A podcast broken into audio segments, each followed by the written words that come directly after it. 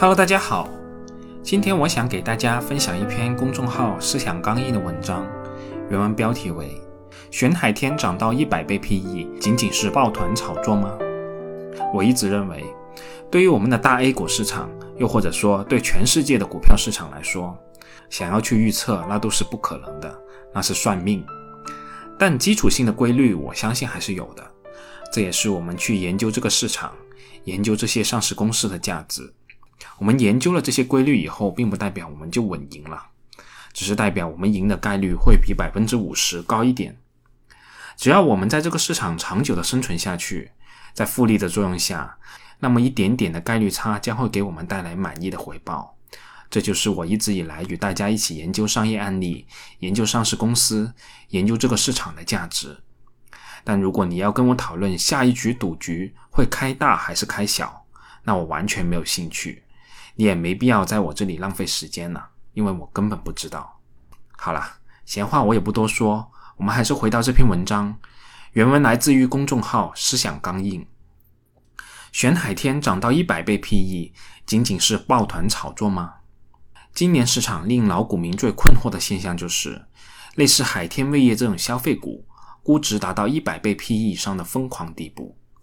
如果仅仅用炒作、用投资者的不理性、用机构抱团这种理由去解释，很可能掩盖了这个现象背后的真正原因——利率与资金的成本。前者是短期的因素，像是最近创业板二十 cm 的炒作，就算没有新华社的文章，没有监管的停牌。也早晚会泡沫破裂，不值得我们去分析。但如果是后者，那就是一个长期或者可重复的现象，就值得我们去重视了。很多散户投资者对于利率、资金成本和市场趋势之间的关系缺乏足够的认知，大部分投资者的理解就停留在利率低了就会有更多人进入股市的程度。水平再高一点的，也只会知道合理的市盈率等于无风险利率的倒数。但这种利率的波动对市场的影响是如何传导与实现的呢？其实大部分人都没有很充分的认知，而这才是认识市场的关键。低成本资金对市场的冲击，大部分散户无法意识到利率与市场的关系，是因为散户的钱都是自有资金，资金的成本为零，这意味着资金成本不会增加，时间永远站在你的那一边。如果我被套的话，完全可以长期持股等待解套。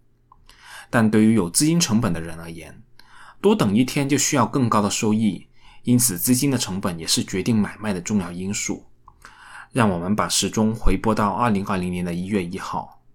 当时我们还没有人知道这一年地球会经历什么。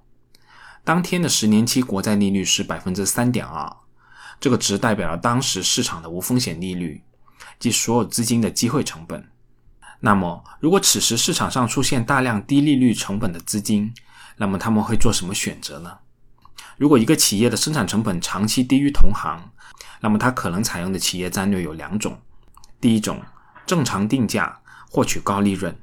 第二种，降价，利用价格优势迅速扩大销售，占领对方的市场份额。第一种发展战略只是让市场多了一个活得更好的企业，并不会对市场产生大的影响，大家还是各过各的日子。但如果某个行业出现了一个企业选择第二种战略，那么将会对所有的企业产生剧烈的影响。这些企业要么跟进降价降利润，维系着自己的市场份额；要么坚持自己的利润空间，导致市场份额不断缩小；要么升级产品的品质。用差异化的定位来保住自己的利润。同样的事情也发生在资本市场，但由于资金是一个无差别的产品，它带来的影响更为剧烈、更为迅速。如果某些投资者能拿到更低成本的资金，那么他能选择的投资方向也有两种：第一种，正常投资，它将会得到更高的利润；第二种，降低预期收益率，选择低风险低收益的品种，获取相同的利润空间。采取第一种策略的人不会对市场产生任何影响，但采取后一种策略的人就会对市场的风格形成巨大的影响。如果投资者希望把风险稍微降下来，那收益率稍微降低一点，你觉得它对应的是什么投资品种呢？一定是业绩增长更确定的品种。所以利好茅台。那么茅台是如何定价的呢？茅台的确定性在于它每年的产量是差不多可以测算出来的，而且产量等于销量，它的价格、毛利率和费用水平也大致确定，所以它每年的利润也是相对明确的。当然，茅台由于无法测算民间的库存，有些人觉得它也并不是什么最确定性的标的。更多的机构认为，两市业绩最确定性的标的应该是调味品的龙头海天味业。所以，本文只是以茅台为例来解释一下这个定价的过程。在过去的十年中，茅台的估值中位数是三十倍 P/E。二零二零年初的价格是一千一百六十九块，二零二零年初的价格为一千一百六十九元，估值水平是三十五倍 P/E。收益会是怎么样呢？假如此时有一笔为期三年，即二零二二年到期的钱买茅台，机构预测二零二二年茅台每股收益为五十二元，三十倍 P/E 的合理目标价为一千五百六十元，以一千一百六十九元买入，三年的复合收益率为百分之十左右，那划算不划算呢？我们来看一看，假定这笔资金的借贷成本为百分之五，则实际的收益率为百分之五。年初时，十年期的国债收益率为百分之三点二，这代表这位投资者为买茅台所支付的风险溢价为百分之一点八。风险溢价就是投资者愿意为风险支付的额外成本。不同的股票因为经营业绩的确定性不同，风险不同，在投资者心中都会有不同的风险溢价的要求。高确定性必然对应着低风险溢价。那么此时，投资者如果看淡未来经济确定性，就会倾向于认为，对于茅台这种高确定性的品种来说，百分之一点八还算是比较高的风险溢价补偿水平了。那么投资者就会买入茅台。这类投资者如果多了，就会推升茅台的股价。如果把茅台的股价推涨至一千二百三十元，那么三年的复合收益率就会降到百分之八点二。扣除国债的收益和资金成本，你的风险补偿就是零，那就肯定不划算了。茅台就不再上涨了。从上面的变动中，我们可以得出，确定性品种的股价有三个因素确定：第一，资金成本，成本越低，合理买入价越高；第二，十年期国债的收益率，也就是机会成本，收益率越低，合理买入价越高；第三，高确定性品种的风险溢价补偿，对后市越看淡，风险溢价补偿要求越低，合理买入价越高。而疫情发生之后，市场上这三者都发生了有利于股价的变化，从资金成本推动到纯炒作。由于疫情的影响，资金的明显变化有三个：第一，资金的风险偏好降低，所以更愿意持有高确定性的品种，对高确定性品种的风险溢价补偿要求降低，这是推升股价的第一个因素。第二，十年期国债收益率从最高点的百分之三点二五下降到四月底最低时候的百分之二点五，这是推升股价的第二个因素。第三，也是最重要的，资金成本的急剧下降。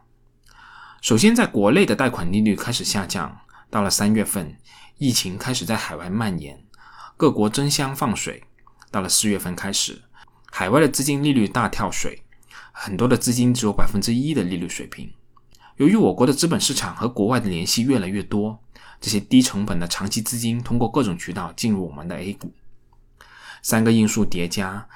再加上部分不受疫情影响的公司业绩同比增长，导致食品饮料龙头的股价一路上涨。到了六月，茅台涨到了一千四百元的价格，距离二零二二年的合理估价一千五百六十元，它两年半的复合收益率下降到百分之四左右。扣除当时不到百分之三左右的无风险收益率和百分之一的资金成本以后，几乎没有任何的风险补偿溢价了。当然了，茅台的上涨并不仅仅是资金成本的推动，下半年从一千四百元涨到一千七百元的这一波上涨，不管是成本多低的资金，收益回报都成了负数。这一波茅台上涨的原因是估值重构。我在三月份茅台才一千元的时候写了文章。为什么只把茅台当成高端消费品，市场就会被大大低估了？就预言茅台今年内会达到奢侈品的四十五倍 PE，估值非常主观。有人觉得三十倍合理，有人觉得应该是四十倍、五十倍，但资金成本却是一个实实在在的因素。当资金成本下降推动股价上涨的时候，市场就会受到影响，从而认同较高的估值。所以，资金成本推动的理性上涨，最终又继续演变成单纯估值推升的非理性上涨。六月底，越来越多的投资者意识到资金成本的降低和大家对确定性的追求导致投资风格的变化以后，七月份的食品饮料股出现了一波疯狂的投机行情。为首的最确定的调味品龙头的估值上升到前所未有的地步，这就演变成了资金的博弈，而非成本推升的行情。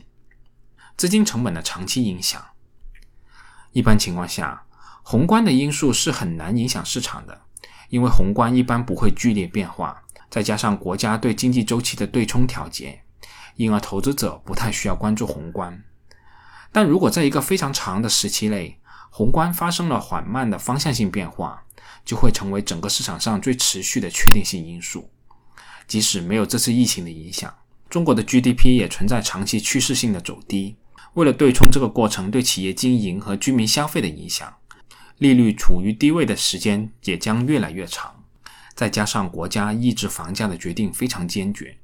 导致资金成本对股市的影响也较之之前更加明显。资金成本导致的流动性对市场风格的偏好的影响又分为两种。如果投资者对经济前景不太看好，较低的风险溢价补偿将导致风险偏好降低，流动性又会进入高确定性的消费股，导致食品饮料和医药这两个行业领跑。如果投资者对经济前景看好，则会推高资金的风险溢价补偿要求，导致资金涌向高收益、高波动的科技股，从而推升其估值。很多读者可能会有一个疑惑：那为什么国外涨的都是科技股呢？原因在于确定性的差异。国内的科技股大多属于制造业，其业绩的弹性很大，但经营性现金流的获取能力水平远远低于美股的科技龙头。目前，十年期国债水平已经恢复到年初的水平，未来没有很大的下行空间，而大规模放贷的结束导致资金成本也恢复正常。是不是海天茅台们的高估值就将结束呢？未来资金的选择方向，从国内资金成本的角度来看，确实是如此。但如果海外的疫情仍然严重，再叠加美元的贬值预期，市场上还会有大量的低成本资金，基本封堵了国内 A 股高确定性品种的下跌空间。这篇文章其实是一个多月前就写完了，但当时正值食品饮料进入最疯狂的时段。考虑到有些人看到之后会忍不住下手，特意等跌下来再来发这篇文章。所以最后一个问题：如果国内资金成本恢复正常，而国外的资金成本持续走低，那么新增的资金更青睐什么品种呢？前面说的高确定性公司，无论是海天味业还是茅台，在传统的价值投资分类中，都属于同时具备价值股和成长股特征的成长型价值股。他们的长期经营性现金流增长速度不低于百分之十，有稳定的分红能力，所以才会获得低成本资金的优先关注。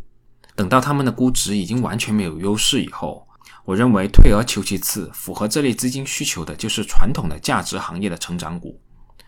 所谓的传统价值行业，就是指建材、化工、银行、能源、家电、公用事业、房地产、工程机械等等。虽然都属于夕阳行业，但聚集了大量分红能力强的价值股，其中的龙头公司因行业集中度的提升等原因，尚有一定的成长性，估值也相对较高。所以，从估值水平的角度，这个方向也可以称为低估值行业的高估值龙头。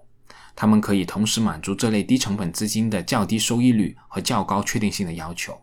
当然了，因为行业估值的束缚。除非也出现了非理性的炒作，否则这一类机会的上升空间就不如之前的食品饮料了，而且时间上也有不确定性。一旦疫苗出现，消费回升，资金会恢复正常的风险偏好，风险溢价支付能力回升，将导致主流资金再次回流到科技股。好了，这篇文章我就给大家分享到这里，我们下次再见吧。